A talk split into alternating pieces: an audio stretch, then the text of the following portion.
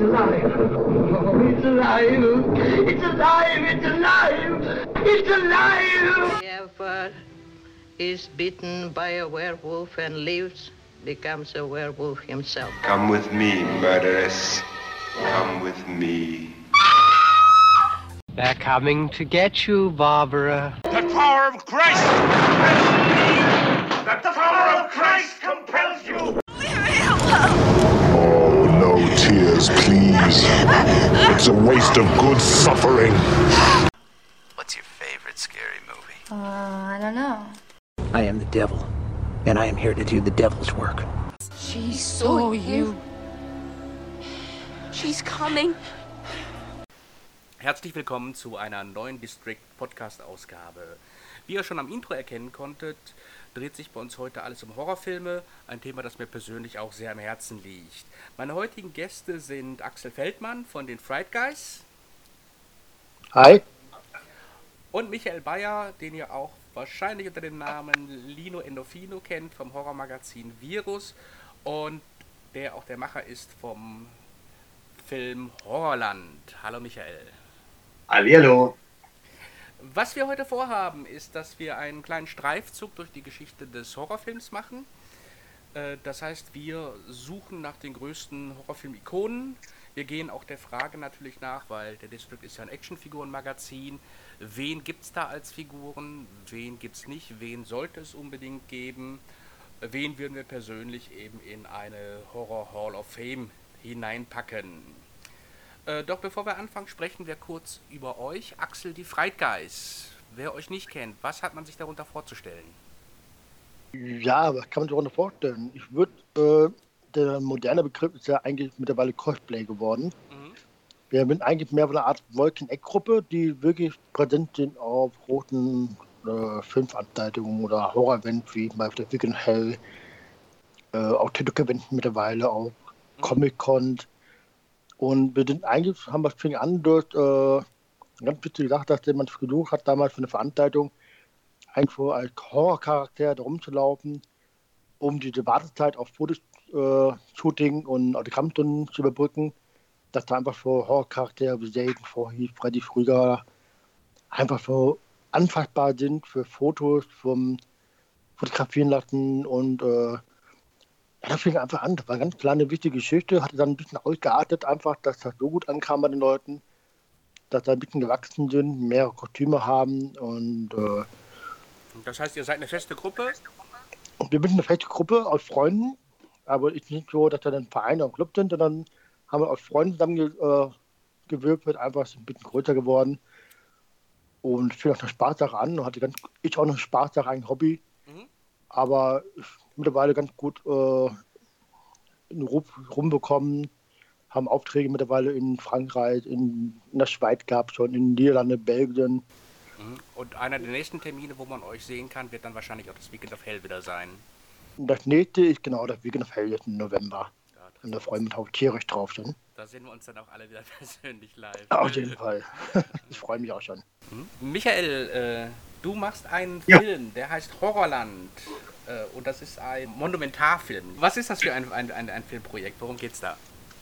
Ja, also Monumentarfilm, weil ähm, das im Grunde so eine Mischung ist aus äh, Dokumentarfilm über die Horrorszene in Deutschland und äh, Mondo. Ne? Mhm. Wobei ein ganz lustiger Umstand ist, dass ich eigentlich Mondo-Filme, äh, so diese klassischen mit Tiersnuff und so weiter, ne? äh, Mondo-Kane, gar nicht so mag.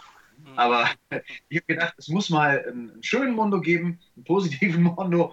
Und äh, ja, und das wird so einer, also im besten Fall. Ne? Mhm. Äh, Wie kam es ja. dazu, zu der Idee? Ähm, wie kam es zu der Idee? Also im Grunde, äh, das ist so, das ist so mein Herzensprojekt, so ein ein Baby von mir. Ähm, ich wollte schon immer mal mit dem Vorurteil aufräumen, dass wir Horrorfans alle an einer Klatsche haben. Mhm. Also dass wir an einer Klatsche haben, stimmt, habe ich auch als Fan. Und ähm, wir sind ja alle schon so ein bisschen samt und sonders, aber halt charmant. Ne? Und das ist halt Charmant und liebenswert.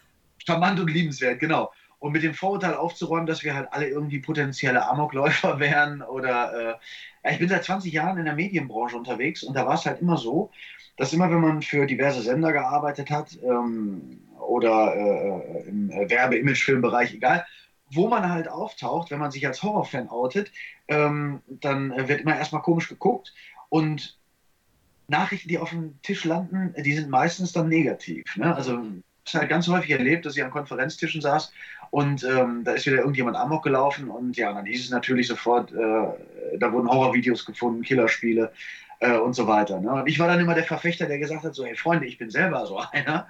Ähm, und äh, äh, wir sind, wir sind nicht, wir sind keine schlimmen, äh, schlimmen Finger.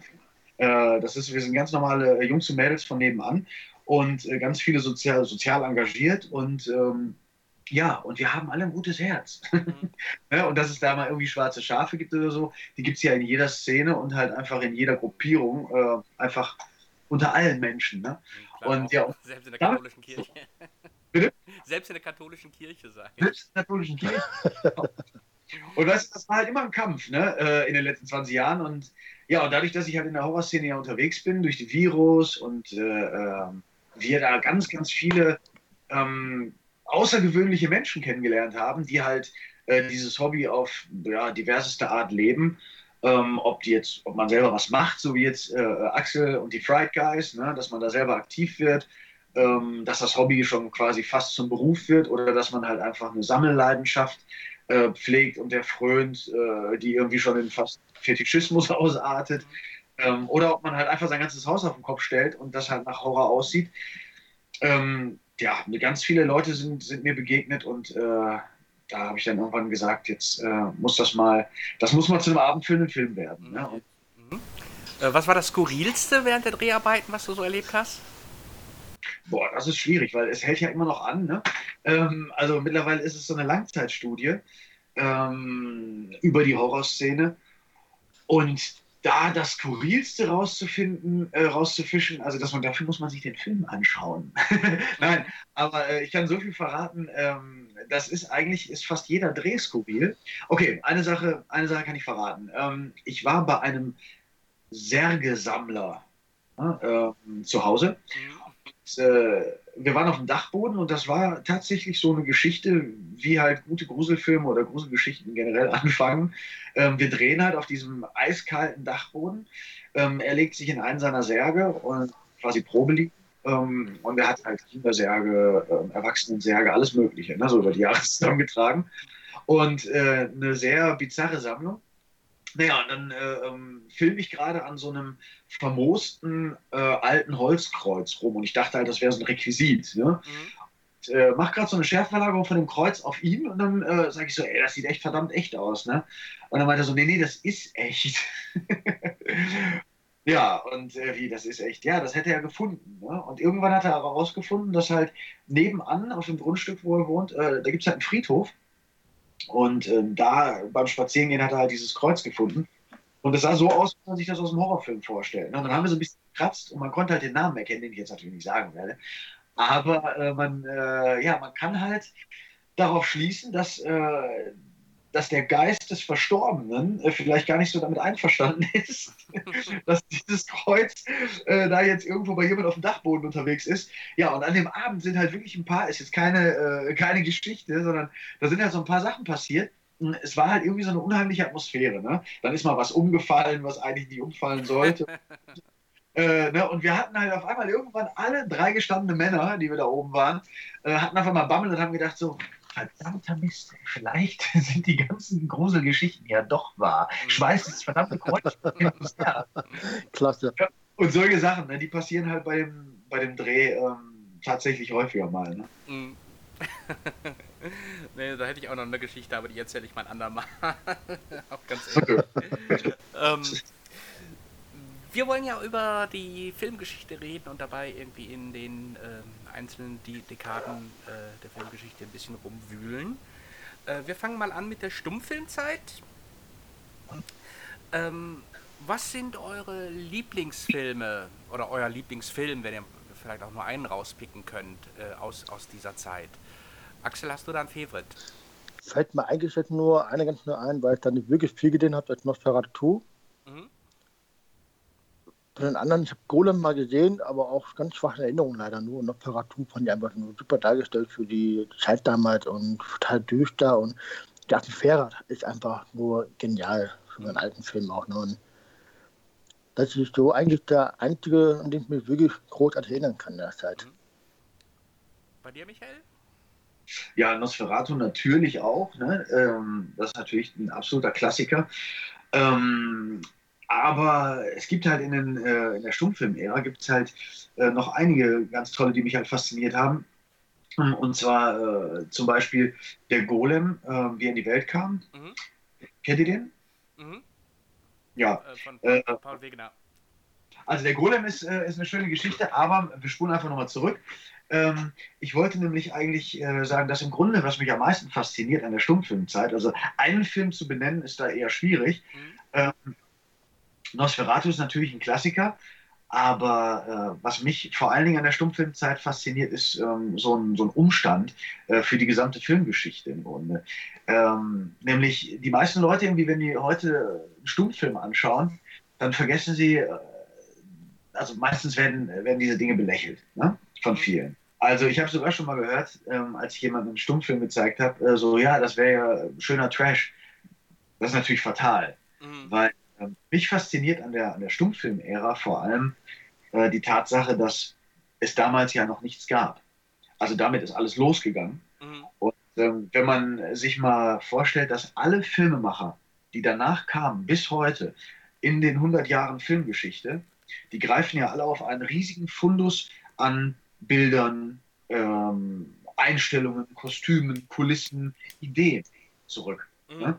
Und äh, damals konnte man das nicht. Also damals, es gab halt einfach noch nichts. Und alles, was die sich ausgedacht haben, ähm, basiert halt auf ihrer eigenen Fantasie, auf ihrer Kreativität und vielleicht auf Kupferstichen, auf irgendwelchen äh, Bildern, äh, Fotografien, ähm, irgendwelchen Malereien, irgendwelchen Geschichten, die sie gelesen haben oder gehört haben. Dass, dass also quasi wirklich Pionierarbeit geleistet wurde. Das ist Pionierarbeit par excellence und äh, für mich sind das halt so die wahren Künstler? Also die, die, ja, die Pioniere der Filmgeschichte, äh, die tatsächlich, also handwerklich äh, und kreativ äh, große Kunst geschaffen haben. Und äh, allen vor, vorweg, also deswegen habe ich gerade ein bisschen gestutzt, allen vorweg äh, noch vor den 20er Jahren im Grunde würde ich ansetzen und sagen, dass äh, Georges Méliès Ja, für mich der, der größte von allen war. Ähm, ne, Illusionist, ähm, Theater, äh, Theatermacher. Ähm, hat, soll ich das mal, soll ich das ein bisschen, ähm, soll ich davon mal ein bisschen erzählen? Oder? Ja, mach ruhig, klar.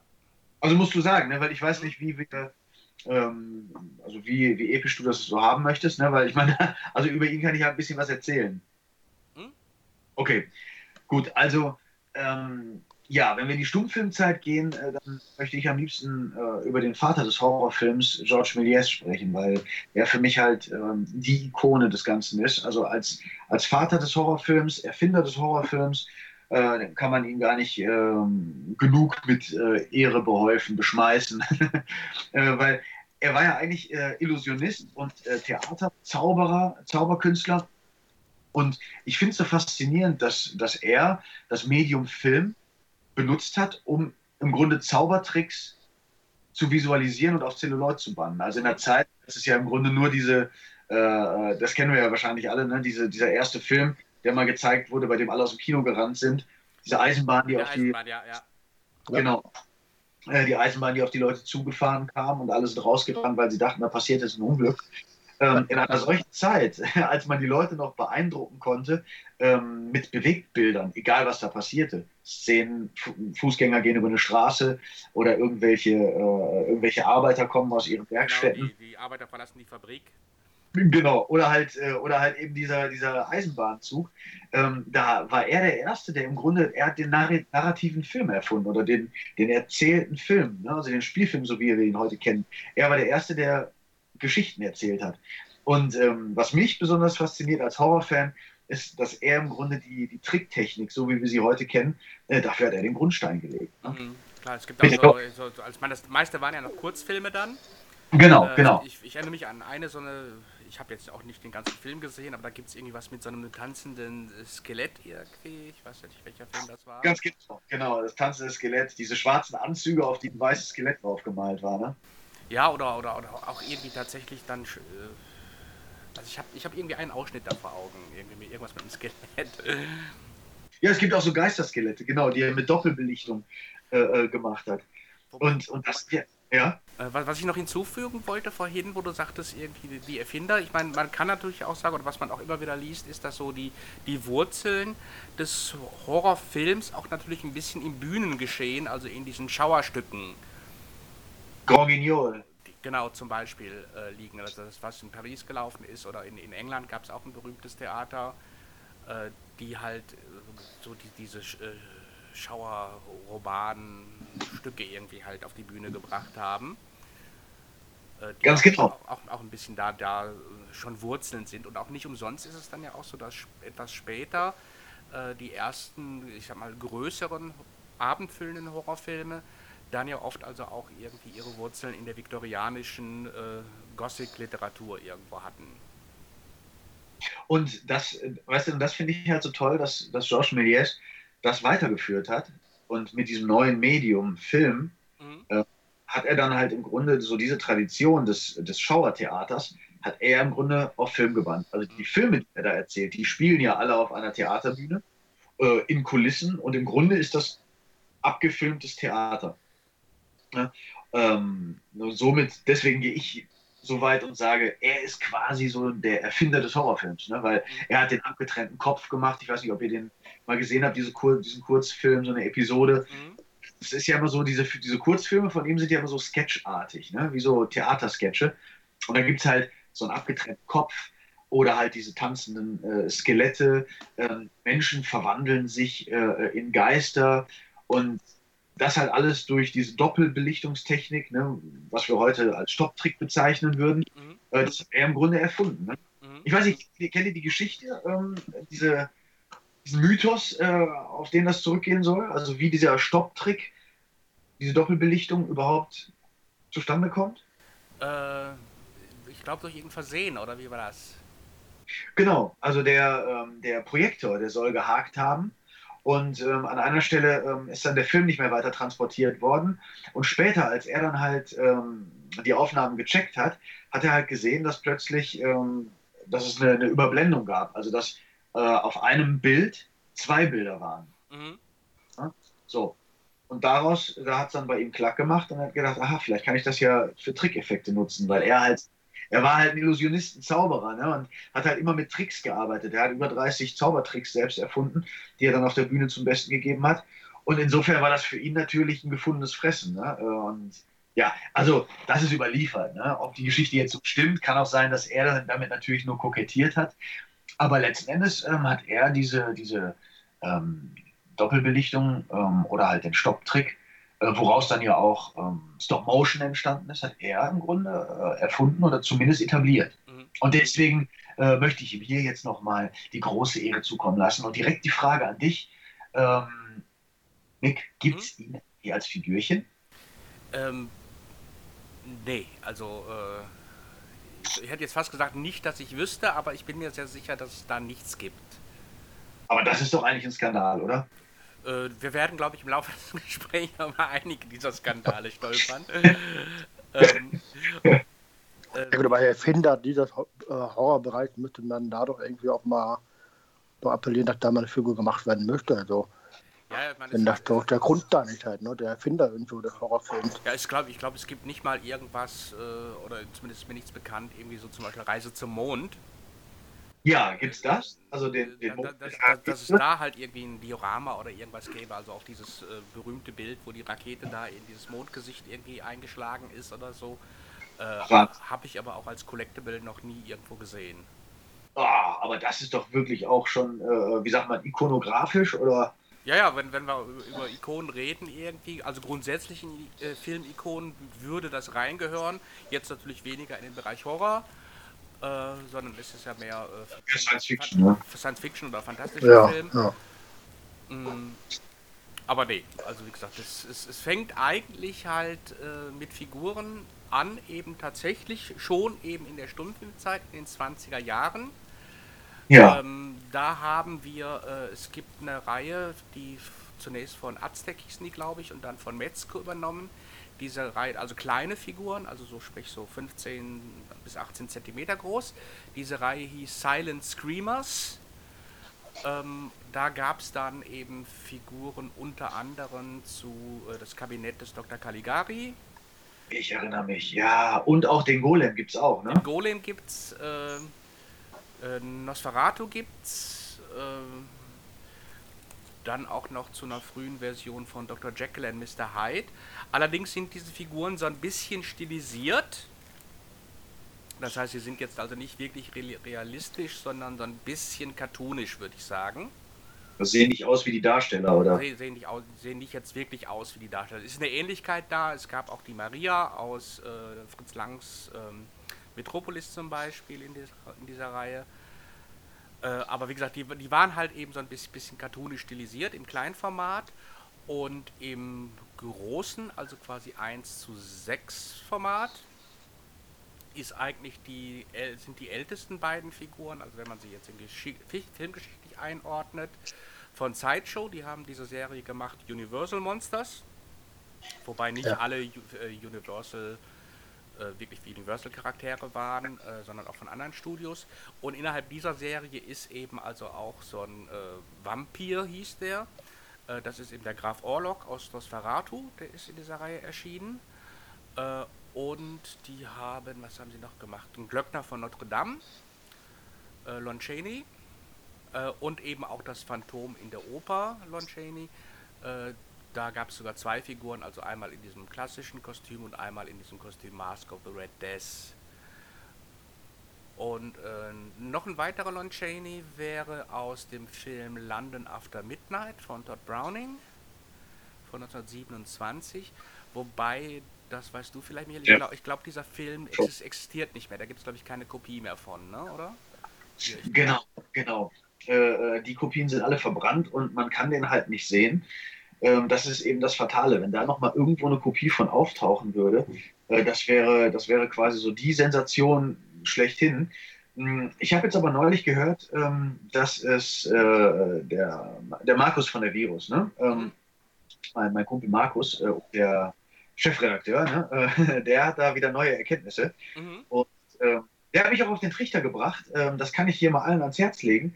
Ähm, wer sich mal, also wer sich für die Stummfilmzeit interessiert, ähm, Markus hat mir neulich auf YouTube ähm, gezeigt, es gibt jetzt, da haben sich Leute hingesetzt und haben eine Fassung aus Einzelbildern, die es noch gibt von dem Film, mhm. äh, haben halt so eine knapp, eine knappe Stunde oder ich glaube 40 Minuten, 50 Minuten Version, ähm, haben sie halt äh, zusammengeschnitten.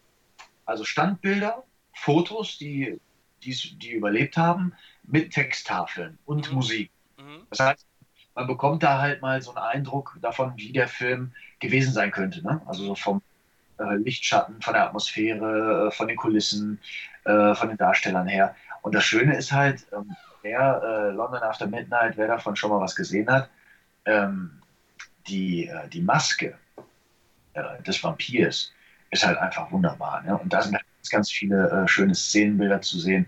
ich weiß, ich kenne dieses Bild ganz lange Treppe, schwarz-weiß, so eine Standuhr. Ähm, ja, und, ja. Äh, beide Tiere stehen da und äh, er hält irgendwie so eine Laterne in der Hand. Das ist äh, also dieses Vampirpärchen. Naja, auf jeden Fall, äh, das lohnt sich. Ich habe da reingeguckt und ähm, für einen Film, den man halt einfach nie sehen kann, ne, von dem man halt immer hört, irgendwie so als Mythos. Hm, ich habe schon damals im Goldmann Klassiker des Horrorfilms, ich weiß nicht, habt ihr das auch? Das war meine Bibel als Kind. Mhm. Und da ist nämlich auch dieses Foto ähm, ganzseitig abgebildet. Und ähm, seit ich halt irgendwie acht oder neun bin ja, und dieses Buch in die Hände bekommen habe, äh, habe ich mir halt immer diesen Film zurecht gesponnen und habe mir vorgestellt, was da wohl alles so Tolles drin passiert. Und seitdem möchte ich den sehen. Und mhm. naja, das ist mal eine Möglichkeit, halt dem so ein bisschen näher zu kommen.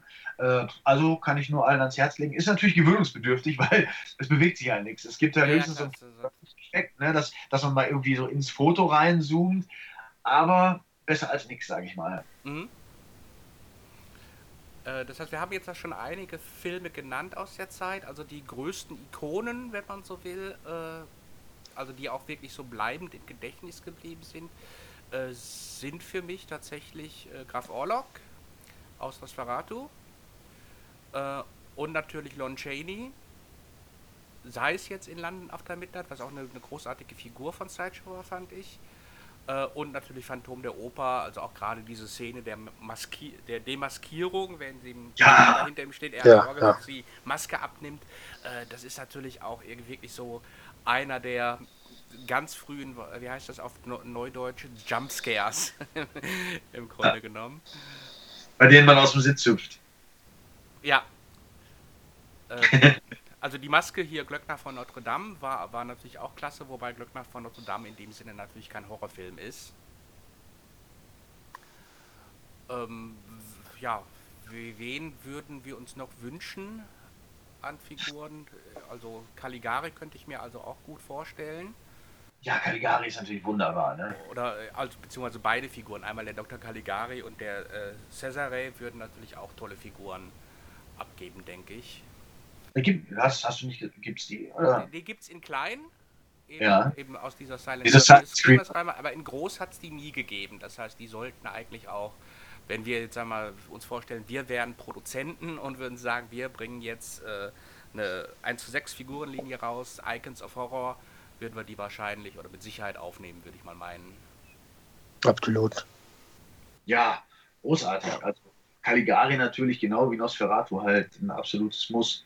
Aber du hast schon recht, also was du gerade sagst, die Demaskierung des Phantoms ist halt auch einfach toll. Ja. Lon Chaney ist halt einfach äh, äh, aus der Zeit die Macht. Ne? Ja, und was ich bei ihm auch so genial finde, er hat ja seine Masken selbst gemacht. Also Der Mann der tausend Masken. eben, es gibt, gab ja auch einen Film über ihn, glaube ich, von äh, James Cagney hat ihn da, glaube ich, gespielt. Ähm, aber dass er tatsächlich also auch äh, Dinge gemacht hat, die, wo man sagt, das kann nicht anders als schmerzvoll sein. Ja. Äh, ich habe meine Dokumentation gesehen und äh, das ist, schon Wahnsinn. Also im Prinzip ist er eigentlich auch so, äh, könnte man fast sagen, der, der Erfinder des Special Make-ups. Ne? Ja, ganz genau. Und vor allen Dingen, äh, vor allen Dingen in einer Extreme, ne, die, äh, die man ja sonst halt höchstens äh, in so moderneren Horrorfilmen findet. Ne? Ja. Für die damalige Zeit. Also auch der hat sich die Nase irgendwie mit einem Draht irgendwie hochgebunden, dass die irgendwie so halt so, so fast, fast skelettiert aussieht. Steht ja ganz äh, steil irgendwie, dass die Nasenlöcher wirklich so vorne liegen. Ne? Ja. Ist schon, Ja, der hat mir auch mit einer Fledermausnase. Ich finde das einfach total klasse, was er damals geleistet hat von Make-up. Also ganz großes Kino. ja, also in jedem Fall einer der, der, der ganz großen frühen Horrorfilm-Ikonen. Ja, auf jeden Fall. Also auch in dem Sinne, dass man sagt, der gehört also tatsächlich absolut Auf jeden Fall. in so eine Hall of Fame rein. Ja, in jeder seiner Rollen kann der eigentlich äh, ein Figürchen, sollte der bekommen. Und das ist auch ganz schön, weil ich muss noch einmal einen Satz zu London After Midnight sagen. Das ist nämlich ganz schön halt in dieser, in dieser YouTube-Version. Ähm, da sieht man ihn halt, er spielt da eine Doppelrolle. Ne? Also er ist halt, ähm, er ist der Vampir und ähm, er, ist, äh, äh, er ist halt da in einer, ja, in einer normalen Rolle, also ohne Make-up zu sehen. Und da kann man das, was du gerade gesagt hast, halt sehr, sehr schön sehen. Ne? Ähm, wie, wie er eigentlich dieses eigentlich hübsche Gesicht komplett deformiert. Also das macht das Ganze doppelt interessant. Ne? Also dass man sieht, äh, man kann aus manchen Gesichtern kann man noch was machen, aber bei ihm ist es halt einfach, wenn er in der Maske steckt, ist es halt wie, wie zwei Gesichter. Also wie ein, einfach ein neues. Ne? Ja. Dann möchte ich ganz gerne natürlich noch äh, zwei meiner Lieblinge ähm, nennen. Und zwar, äh, oder vielmehr, nee, einen. Äh, und zwar ist das Vampir. Also, wenn ich mich jetzt für einen entscheiden müsste, ähm, der, der mich am meisten, der, der Stummfilm, der mich am meisten äh, beeindruckt und auch geängstigt hat, ist Vampir, der Traum des Alan Gray. Von Karl Theodor Dreyer. Sagt euch das was? Ja. Nein. Äh, Ist der nicht von 1932 erst? Deswegen, genau, der ist von 1932. Den habe ich Ähm. hier in meiner 30er-Jahre-Liste stehen. genau, deswegen fragte ich, wenn wir jetzt über Stummfilme generell reden, also weil ne, ist halt einer, äh, zwar 1932, aber ist halt noch ein Stummfilm. Also, das, das wusste ich gar nicht, weil den habe ich, aber das ist einer der Filme, wo ich den Titel kenne, äh, ihn aber nie gesehen habe. Ich wusste gar nicht, dass er stumm ist, weil bei, bei mir fängt immer ab 1930, 31 der Tonfilm halt an. Ja, da weiß ich jetzt leider den Hintergrund auch nicht, warum der dann noch stumm ist. Ich glaube mal gehört zu haben, äh, einfach weil, äh, weil die Macher äh, gesagt haben, ja, das ist dann einfach, äh, äh, obwohl das kann man ja auch mal eben recherchieren. Aber ich meine, ich meine mal gehört zu haben, dass, äh, dass die Macher das einfach für die Atmosphäre wollten. Und, und manche haben sich ja, muss man ja auch ehrlich sagen, gegen das Tonverfahren anfangs noch gewehrt. Ne? Auch gesträubt, klar. Ich meine, es gab ja auch äh, jetzt in, in anderen Genres, wie jetzt äh, Chaplin oder so, der dann, äh, ich glaube, die, die Umbruchszeit, das war, glaube ich, damals Lichter der Großstadt, ähm, wo er dann also auch seinen Tramp noch gar nicht hat reden lassen, weil man konnte sich gar nicht vorstellen, dass der Tramp redet, ne? Ja, ja, genau. Na, genau. Und dann hat das dann, glaube ich, bei Modern Times irgendwie gemacht, dann irgendwie also über dieses Lied erstmal, der hat ja so ein Nonsenslied gesprochen, also äh, eigentlich auch toll gemacht, dass er ihn so langsam eben an die Sprache rangeführt hat. Ja. Ich, ich glaube, so war es halt bei Karl Dreier auch, ne, dass er einfach gesagt hat, das passt nicht zu seinem Film. Und wenn man den sieht, also Ton würde zu dem Film nicht passen, aber wenn man den Film sieht, ich äh, bin in den großen Genuss gekommen, ähm, Vampir in, und ich sage extra Vampir, ne, weil der halt mit Y geschrieben wird, nicht mit also ähm, ich bin in den großen Genuss gekommen, Vampir im Kino zu sehen. Und äh, das ist wirklich, äh, das ist wirklich eine Ansage. Ähm, da sitzt du eine Stunde und fürchtest dich, also vom ersten bis zum letzten Bild. Ähm, ich habe den gesehen in einer Aufführung von Interzone Perceptible. Ich weiß nicht, ob euch das was sagt. Das ist, das ist eine Band, äh, die machen Stumpf, also die vertonen Stummfilme neu, ähm, aber nicht mit herkömmlicher Musik, sondern quasi so mit experimentellen Geräuschen. Und das ist, das ist sehr abgefahren. Ähm, die zeigen Filme, die man sonst auch vermutlich nie sehen würde im Kino. Ähm, zeigen die halt äh, äh, in der Originalversion und vertonen alles. Äh, also die, die alte Musik ist halt, äh, man hört halt nichts von, von der alten Musik, sondern sie machen alles neu. Geräusche, äh, teilweise Musik, aber halt ähm, deren Anspruch ist so, wenn es auf der Leinwand ganz leise ist, dann sind sie selbst laut und wenn da was ganz Lautes passiert, ne, also Schockeffekte auf der Leinwand, dann sind sie selbst leise und dann hört man vielleicht nur ein Britzeln oder ein Zischen oder oder es gibt auch so, so Geräusche, die so klingen wie zum Beispiel, kennt ihr das, wenn, äh, wenn man in einen Raum reinkommt und man weiß, irgendwie, da läuft der Fernseher, aber man sieht es nicht, sondern man fühlt es irgendwie nur. So, und solche Gefühle erzeugen die und das ist ganz irre. Und wenn man dann diesen Film sieht, äh, mit dieser Vertonung, äh, also es ist ein totaler Albtraum. Äh, jedes einzelne Bild äh, ist albtraumhaft und, äh, und man fürchtet sich einfach, weil da mit den Urängsten gespielt wird.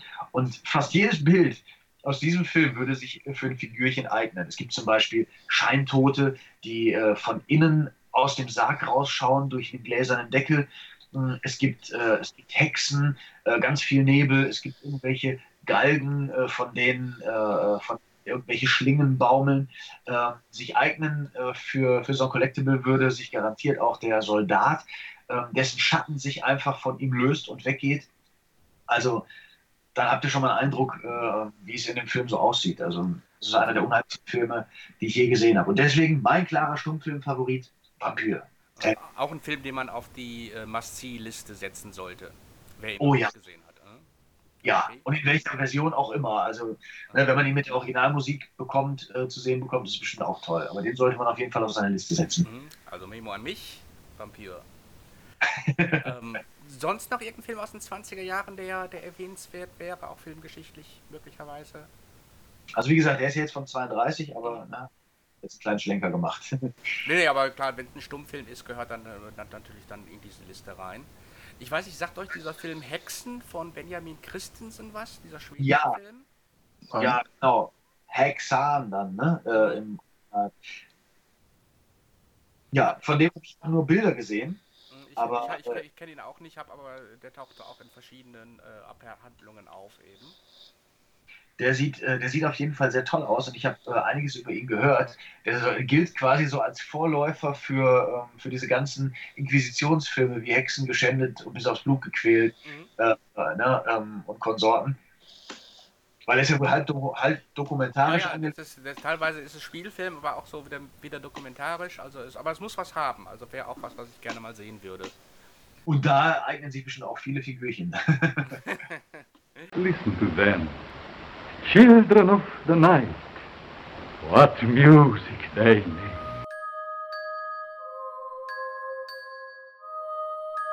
So, das war der erste Teil unseres kleinen Streifzugs durch die Geschichte des Horrorfilms. In der nächsten Woche beschäftigen wir uns dann mit Hollywoods ersten großen goldenen Zeitalter des Horrors. Bis dahin, alles Gute, euer Mick.